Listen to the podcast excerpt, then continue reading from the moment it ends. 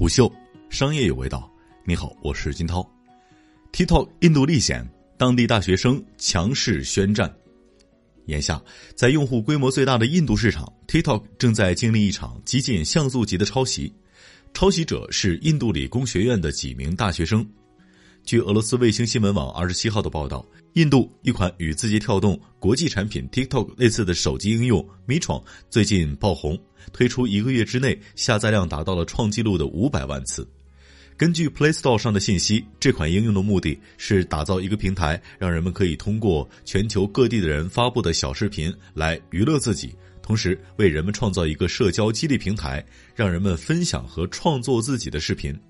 据了解，目前 m 创在印度区谷歌游戏商店免费榜当中排名第二。尽管无论是从用户体量还是印度当地的影响力，TikTok 依然稳坐第一把交椅，但 m 创的快速崛起依然不容忽视，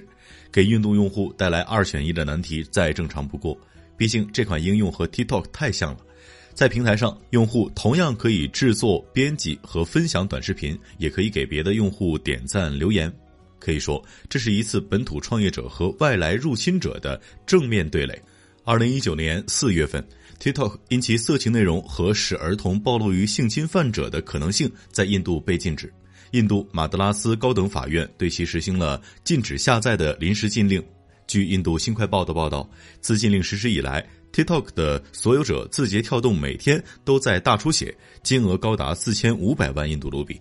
彼时，字节跳动在印度负责国际公共政策的高管乐森在接受印度媒体采访时表示，该公司在过去的几个月里面一直在加强其内容监管政策。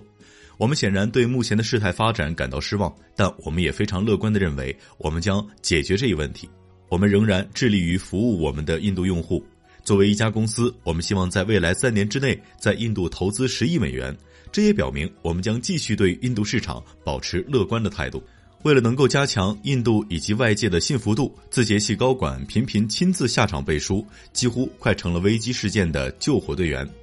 字节跳动高管勒森表示：“作为一家公司，我们遵守当地法律，但我们也希望在文化上适应本土。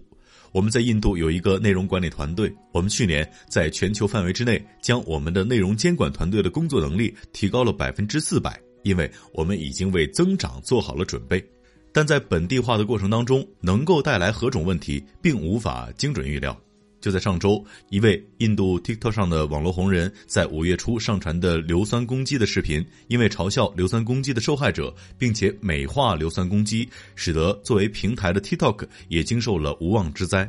大量印度用户在 Google Play 商店对 TikTok 给出了一星的评价。在监管问题上，TikTok 在印度显然还不能够运筹帷幄。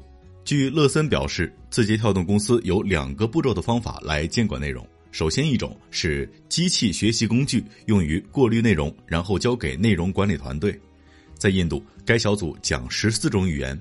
我认为至关重要的是，内容监管小组应该设在印度，应该讲当地的语言，以便做出与文化相关的决定。在 TikTok 还在本地化难题上苦苦探索的时候，m 创的出现无疑是一记当头棒喝。TikTok 之前在印度的种种遭遇，并不能证明外来的和尚好念经。无论是数据安全性的问题、用户隐私性的问题、审核难题以及团队融合度等方面，TikTok 一直在一路摸爬当中。在被称为下一个中国的印度，除了 Meituan 这个无可预知其发展未来的对手，TikTok 还在面临着国际巨头的市场争夺战。印度独立新闻通讯社报道称。在印度市场，Facebook 和 Instagram 等平台正在面临 TikTok 的激烈竞争。尽管当地呼吁加强对于 TikTok 的监管，但面对这款应用带来的压力，数字行业巨头们不得不在自己的平台当中加入短视频服务。TikTok 在印度有多火，彼此之间的竞争又有多激烈？我们来看一组数字：TikTok 在2019年9月份是全球下载量最高的社交媒体应用，安装量接近六千万。印度占该应用总安装量的百分之四十四，Facebook 在九月的安装量超过五千零五十万，其中印度占百分之二十三。不久前，TikTok 在 App Store 和 Google Play Store 上已经实现了超过二十亿的下载量。二零二零年第一季度，TikTok 在任何应用程序当中产生了最多的下载量，总下载量占总下载量的三点一五亿次。这种螺旋式上升的态势，早已让 Facebook、YouTube 等平台如临大敌，甚至在美国大本营，它的敌视都丝毫没有掩饰。在《经济学人》的报道当中，称 TikTok 是除苹果之外唯一一家在中国和西方的用户都超过一亿的科技公司。而中国首家全球性软件公司不断壮大，美国一点儿也不高兴。这种不高兴早已延伸到了拥有十三亿人口的印度市场。美国保尔森基金会马可波罗智库研究员撰文指出，过去几年，在全球主要新兴市场当中，中国应用程序的普及和受欢迎程度正在赶超美国，尤其在全球最大的新兴市场印度，TikTok、印度版快手等中国产品已经远远领先美国应用。根据相关数据，印度2019年下载量前十名的应用程序当中，有六个产品来自于中国，而上榜的美国产品仅有三个。他还指出，美国科技产品在全球的主导地位几乎全部依赖于 Facebook 一家公司，而旗下的 WhatsApp、Messenger、Facebook 和 Instagram 无处不在，在新兴国家占据了百分之八十七的市场份额，而中国在此类市场的份额则由更多元的公司构成，阿里旗下 UC 浏览器和短视频平台 VMate、字节跳动 TikTok 等等，占据了上述新兴国家极大的市场份额。尽管 BAT 当中的百度、腾讯均没有应用进入下载量的前十，但并不影响中国产品由此形成的赶超态势。面对这种局面，正如印度媒体报道中所言，Facebook 别无选择。据竹篮此前的报道称，Facebook 已经计划在印度全力对抗 TikTok，他们想不遗余力地与这个字节跳动旗下的短视频移动应用展开竞争。不仅如此，Facebook 据说还制定了一项积极的战略，以吸引内容创造者和有影响力的人背弃 TikTok 而投奔自己。